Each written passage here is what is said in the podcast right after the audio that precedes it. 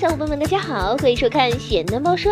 现代社会的人们对自己外貌外形要求变得越来越高，很多爱美人士都会选择通过化妆或者整容来让自己看得更美。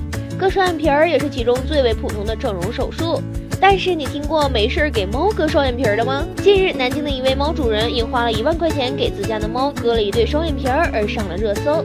视频中做完手术？后的喵星人双眼缝针肿胀，看起来十分的可怜。与没做手术之前相比，简直就是判若两猫，甚至让人觉得有些可怕呢。这让猫友们瞬间就炸了锅。有网友表示，猫主人简直太残忍了，这样擅自做决定，有考虑过猫的感受吗？